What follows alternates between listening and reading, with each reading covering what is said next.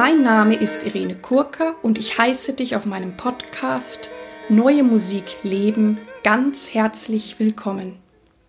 Ich habe klassischen Gesang studiert und singe gerne sehr viel zeitgenössische Musik. Weitere Informationen über mich findest du auf www.irenekurka.de. Mein herzliches Danke an euch für alle Feedbacks, das Zuhören und an alle, die meinen Podcast bereits abonniert haben und so auch der Sichtbarkeit von neuer Musik helfen.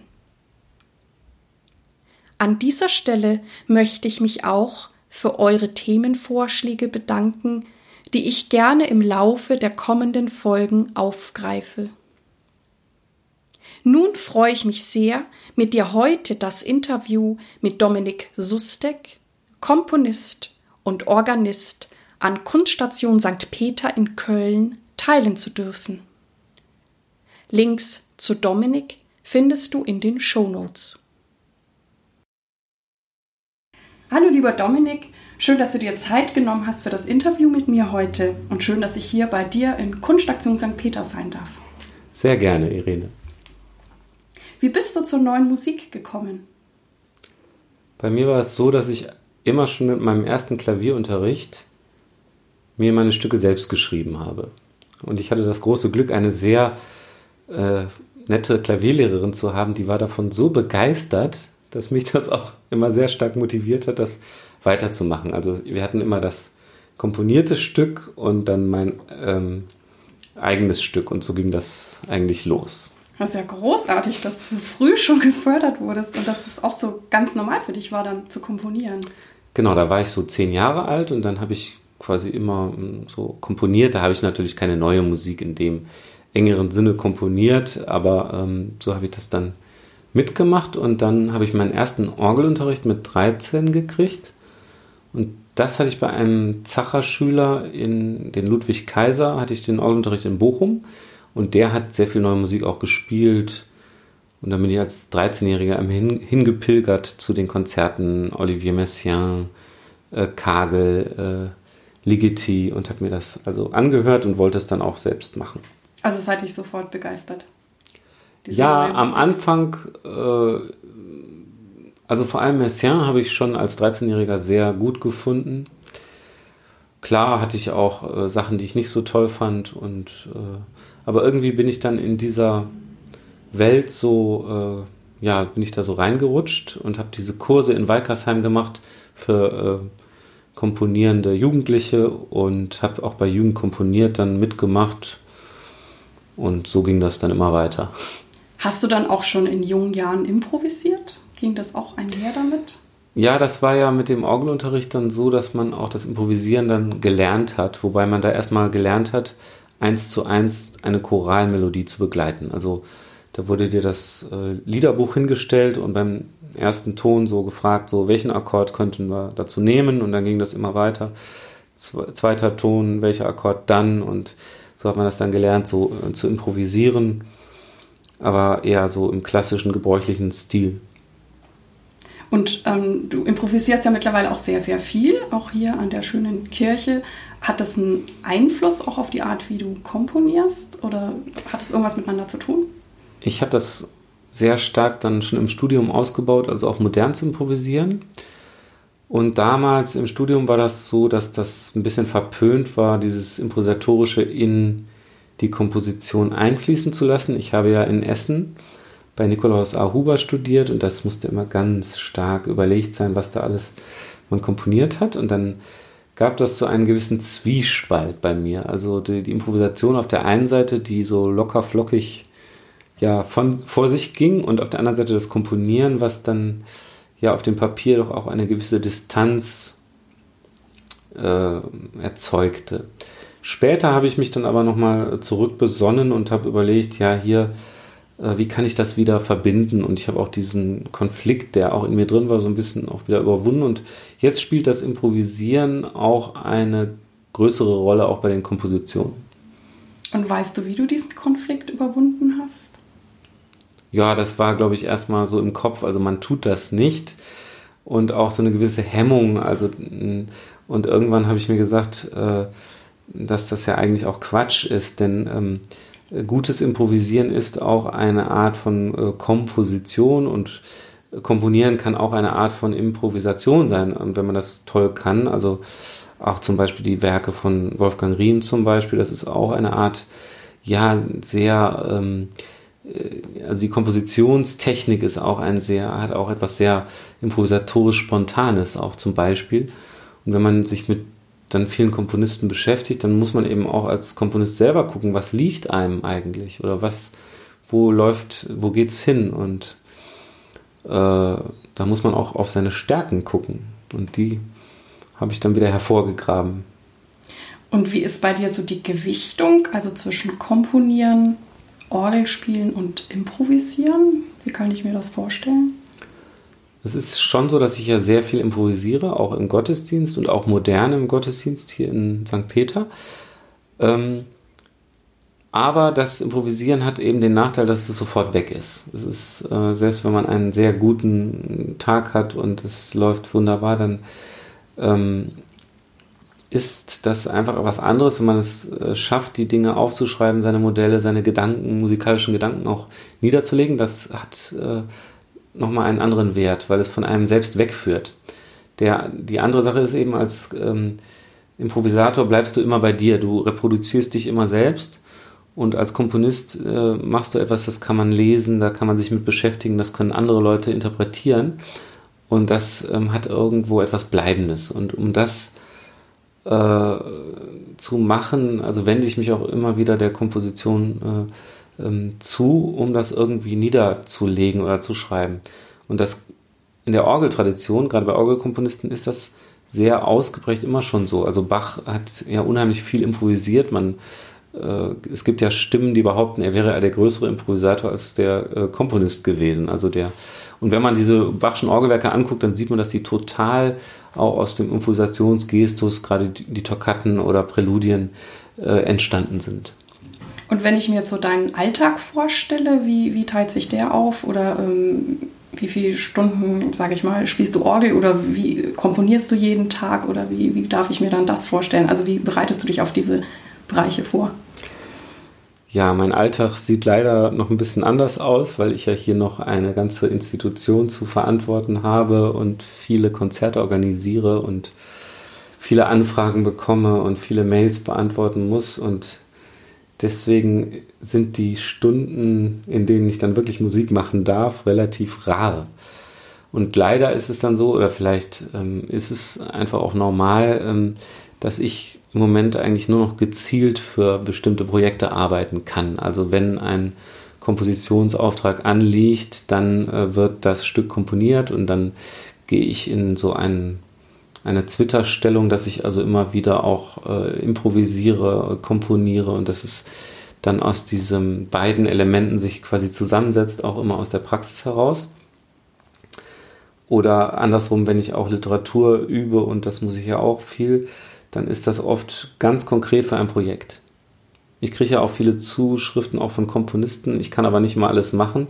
Also manchmal komme ich mir vor, als wäre ich der einzige neue Musikorganist hier, weil äh, sich alles so ein bisschen kulminiert bei mir, aber ähm, ja, da haben. Aber wenn du dann ganz konkret auf diese Projekte zuarbeitest, ähm, dann, dann hast du die Disziplin oder du sagst dann genau, in welchen Stunden du jetzt übst? Oder genau, also wenn die Projekte näher rücken, dann äh, kriegt man ja auch immer ein bisschen äh, Angst, dass man es nicht schafft und dann fängt man auch an zu üben und das kennt man ja als Musiker. Genau, ich muss das aber immer alles total abstimmen, weil ich ja sehr viel auch äh, für den Deutschlandfunk äh, dann mache mhm. und da werden die Programme auch von vornherein abgestimmt. Das heißt, ich suche es gar nicht immer so alles so selbst aus, sondern das ist immer äh, schon von vornherein überlegt man sich quasi immer den Jahresfahrplan, was man überhaupt dann macht. Du hast es gerade schon angesprochen, ähm, du kommst dir manchmal so vor, als wenn du vielleicht der einzigste Organist bist, der neue Musik spielst.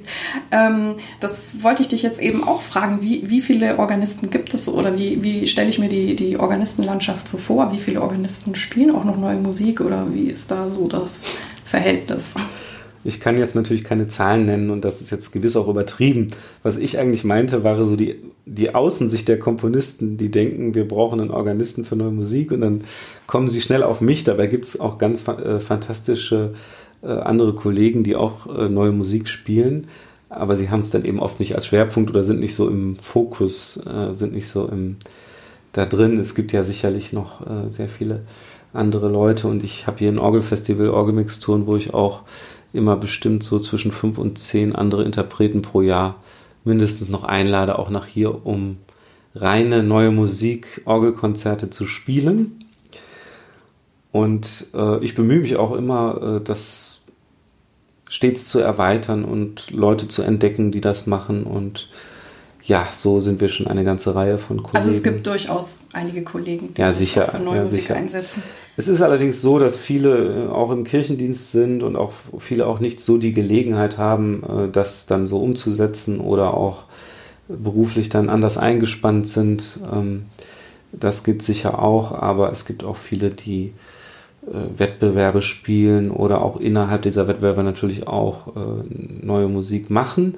Oder auch, man kann ja auch mittlerweile äh, auch bei Bernhard Haas zum Beispiel in München äh, einen Studiengang absolvieren, neue Musik Orgel. Und das kann man auch in Köln unter anderem ein Aufbaustudium äh, neue Musik Orgel bei Margareta Hürholz. Und so äh, gibt es das natürlich schon auch. Ah ja, da ist schon viel, viel passiert. ähm, du hast es ja angesprochen, dass du hier auch Konzerte organisierst, ähm, wie die Orgelmixturen und die wöchentlichen Lunchkonzerte unter anderem. Und ähm, du sagtest auch selber, du kriegst sehr viele Zuschriften. Und ähm, welche Bewerbungen oder Zuschriften stechen dann für dich heraus? Oder was, ja, was ist das dann, wo du sagst, ach, das könnten wir jetzt machen, das spricht mich an? Ich kann das gar nicht so sagen. Also ich habe, ähm, das ist mehr so eine Gefühlssache und auch Erfahrungssache, welche Programme hier hinpassen.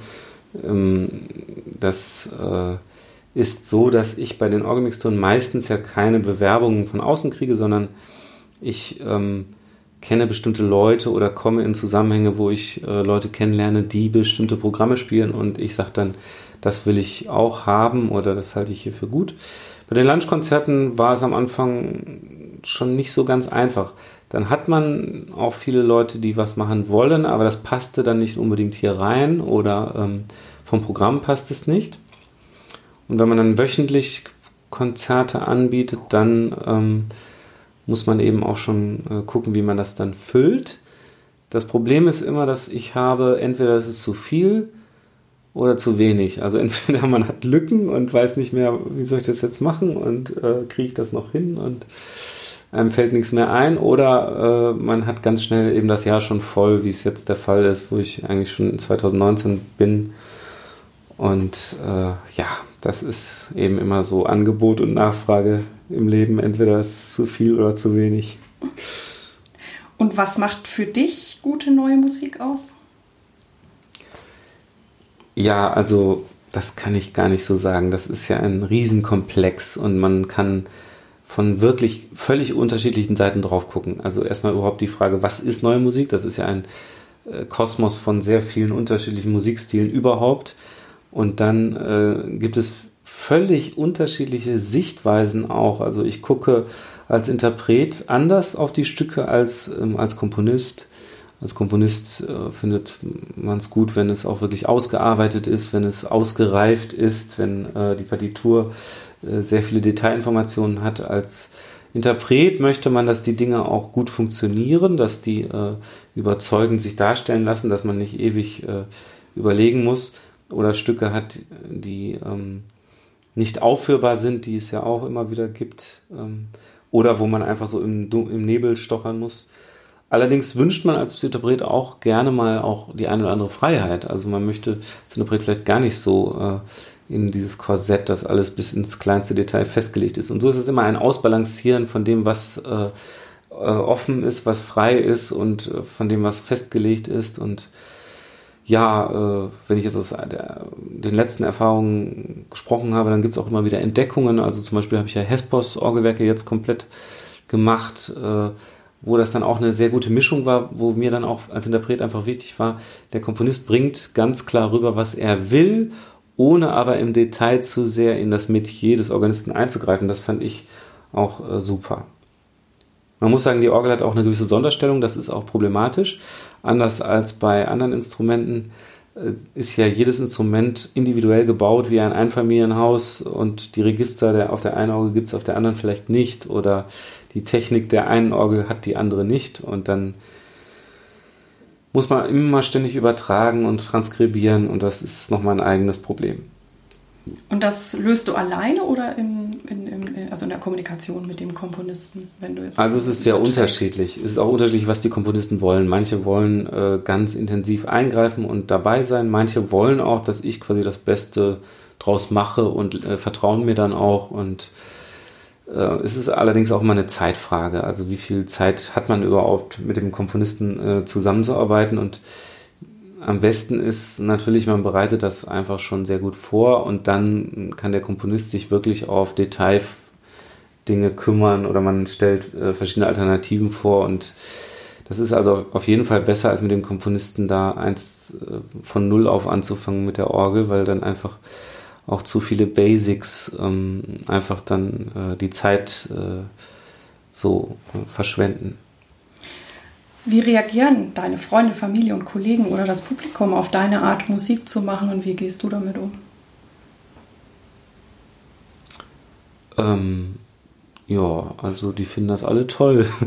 Das ich habe das gut. große Glück, ja, cool. dass äh, die neue, ja, dass das nicht so zur Disposition steht. Ähm, gut, hier in Köln ist es sowieso ein sehr offenes Klima. Also die Leute freut das, wenn man was Originelles macht, wenn man was Ausgefallenes macht wird eigentlich nicht in Frage gestellt und familiär. Ja gut, es gab schon, ich erinnere mich früher, so mein Vater war ja auch damals bei einer Abschlussprüfung, wo ich auch schon Wolfgang Riem gespielt habe und Adriana Hölzki. Und dem war das etwas wild, aber mehr hat er sich auch nicht getraut zu äußern. Ja, und ähm, ich muss allerdings auch sagen, als Künstler oder als Komponist oder Organist, man muss das äh, machen, was einem wichtig ist, auch wenn der ein oder andere das vielleicht nicht toll findet, aber das ist auch normal. Ich finde ja auch nicht alles toll, was andere Leute machen. Von daher ähm, ist das schon in einer guten Balance. Gibt es für dich Vorurteile gegenüber der neuen Musik und was wünscht oder tust du dafür, dass sich diese ändern können? Ja, die Vorurteile gibt es oft, wenn die Leute die Stücke gar nicht gehört haben. Das ist das Schlimmste, also dass ähm, Leute immer schon Bescheid wissen. Also ich habe zum Beispiel neulich mit einem Kollegen gesprochen, der hier über die Orgel hier in St. Peter ein bisschen gelästert hat. Das ist ja Orgelbaufirma Peter, also eine kleine Firma. Und erzählte mir, er hätte ja fünf, sechs äh, Orgeln gehört von Peter, die würden alle nichts taugen. Also und eben ohne diese Orgel in Köln wirklich jemals gehört zu haben, sich dann ein Urteil bildete. Und so ist es leider mit der neuen Musik generell. Die Leute, die im Konzert sind und ähm, sich das anhören, klar, da gibt es auch ähm, vielleicht Leute oder auch ich finde auch nicht jedes Stück gut, neue, neue Musik. Klar, da sieht man das eine oder andere kritisch, aber man hat einen viel näheren Zugang und diese Vorurteile oder Urteile, die sind oft, äh, habe ich festgestellt, relativ pauschal, wenn Leute sich überhaupt nicht, wenn sie überhaupt nicht bereit sind, sich mit irgendwas auseinanderzusetzen und auch das noch nicht mal anhören. Und das finde ich schon, äh, ja, teilweise auch dann irgendwie unverschämt oder unverständlich. Dann sollen sie sich doch um ihren Kram kümmern, aber nicht andere Sachen abwerten. Ja, ich finde generell, also in Köln hat die neue Musik einen guten Stand, aber äh, ja, ähm, man kann es vielleicht aber dann auf der anderen Seite nicht so pauschal sagen. Man muss einfach die Sachen machen und ja, oft ist es dann so, wenn man es dann an Ort und Stelle macht, dass die Leute das auch erfreut oder dann, ähm, ja, dass es eigentlich auch dann ganz offene Stimmen gibt. Ich spiele ja dann auch öfter mal Programme in anderen Kirchen und im Allgemeinen habe ich so damit positive Erfahrungen gemacht. Wofür bist du im Moment dankbar?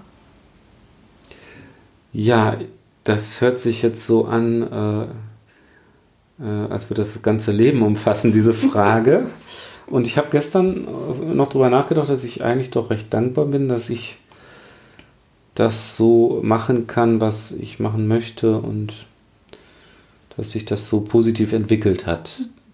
Ich muss sagen, dass einer der vielen Vorurteile bei der Berufswahl ja auch stark von meinem, meiner Familie war, das kannst du, da kann man nicht von leben, das kannst du als Hobby machen, werd mal Musiklehrer am Gymnasium, dann hast du einen sicheren Beamtenjob und dann kannst du immer noch komponieren. Und äh, da bin ich dankbar, dass ich dann mich letztlich dann widersetzt habe und ja, also das ja, nur jedem empfehlen kann, auch ins Leben zu vertrauen und ja, dann äh, wird es sich dann auch schon gut entwickeln. Das freut mich. Wer oder was hat dich am meisten geprägt oder inspiriert? Ja, ich muss sagen, dass ich immer schon ziemlich eigensinnig war und eigentlich meine Sachen immer schon sehr extrem verfolgt habe. Also ähm, das heißt, auch gegen alle Widerstände sozusagen. Ich habe ja auch im das ist großartig. Das heißt, du findest die Kraft und die Inspiration auch ganz viel in dir selber. Ich habe zum Beispiel Olivier Messiaen, wie schon gesagt, das fand ich immer toll und konnte auch diese Bedenken und so weiter gar nicht nachvollziehen. Und auch im Studium hatte ich keine ähm, Organisten als Lehrer, die jetzt neue Musik so gemacht haben. Sie haben mich aber unterstützt und machen lassen. Und äh, gut, klar, im Studium Nikolaus Aruba war eine ganz prägende Persönlichkeit als Lehrer. Das muss man schon sagen, fast äh, zu viel. Die Dosis war fast ein bisschen zu hoch für mich, aber oder auch hier in Köln äh, mit Friedhelm Mennekes diese Anfänge hier äh, St. Peter und das war auch auf äh, seine Art sehr prägend und ja, ich habe mich aber auch dann schon immer sehr stark so durchgebissen, habe ja dann früher auch viele Wettbewerbe mitgemacht, auch als Komponist. Das fand ich immer toll, auch weil die anonym sind. Also man musste wirklich nur auf die Partitur achten, nicht äh, auf den Namen. Und das ähm, hat mich auch inspiriert. Und, und dann hatte ich das große Glück hier mit dem Deutschlandfunk natürlich, mit der Zusammenarbeit, dass die das wollten, dass es auch eine Nische war. Es hatte keiner neue Musik-CDs für Orgel in großem Umfang bisher gemacht. Es gab keine äh, Einspielungen, dann zum Beispiel Wolfgang Riem, das war einfach totaler Glücksfall, da die erste CD mit den Orgelstücken zu machen.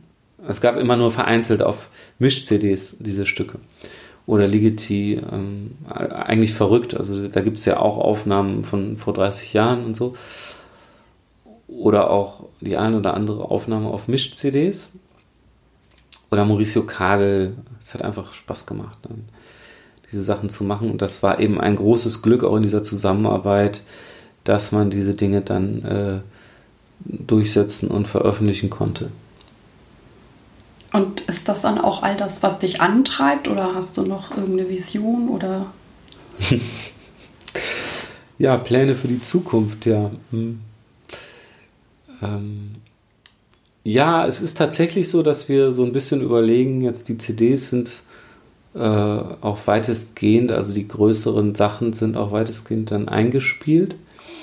Aber es gibt ja dann immer wieder auch lebende Komponisten, viele, die wollen was machen und ja, wie ist meine Vision? Ich habe jetzt gar keine konkrete Vision. Ich, ähm, für die Zukunft, ja. Ja, ich würde eigentlich noch ein bisschen äh, gerne ein bisschen mehr noch in die Lehre gehen. Das müsste aber dann auch passen. Also ich habe ja jetzt einen kleinen Lehrauftrag hier in Köln für neue Orgelmusik. Das ist aber nur quasi projektweise für ein Konzert pro Semester immer.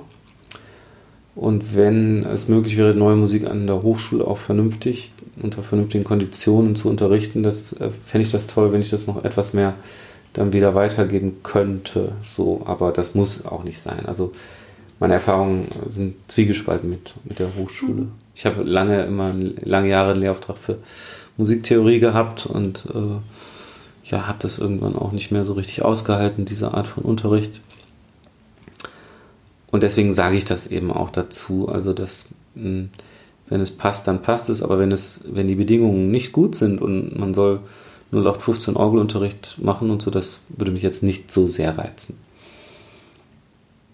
Ja, das fände ich auch total großartig, wenn du dein Wissen und deine Erfahrung weitergeben kannst. Und das passt auch perfekt als Überleitung zu meiner letzten Frage. Und zwar, welchen Tipp möchtest du jungen Künstlern geben? Ja, ähm, das mache ich gebe gerne den Tipp, sich äh, ja nicht beirren zu lassen, sondern äh, das, was man äh, liebt und was man gerne macht und äh, dass man das eben auch durchsetzt, weil ähm, das Leben ist kurz und man hat nur eine gewisse Zeit zur Verfügung und als junger Mensch denkt man das nicht. Da denkt man immer, man hat Zeit bis äh, in alle Ewigkeiten alles Mögliche auszuprobieren und so ist es aber eben nicht, sondern man muss die Zeit, die man zur Verfügung hat, jetzt nutzen und die sollte man so nutzen, indem man das tut, was man selber äh, für richtig hält und äh, dann wird sich auch ein guter Weg damit ergeben. Ich danke dir sehr für das Gespräch, Dominik, und wünsche dir natürlich alles, alles Gute für deine zukünftigen Projekte. Danke, Irene, und auch danke für die tollen Fragen und den tollen Blog. Meinen ganz herzlichen Dank, dass du bei mir eingeschaltet hast. Ich hoffe, es hat dir gefallen und dich inspiriert. Ich freue mich sehr, wenn du dir Zeit nehmen kannst, mir und diesem Podcast eine gute Bewertung auf iTunes abzugeben. Ich danke dir. Dir alles Gute. Lebe deine Musik, lebe dein Leben und bis zum nächsten Mal. Deine Irene.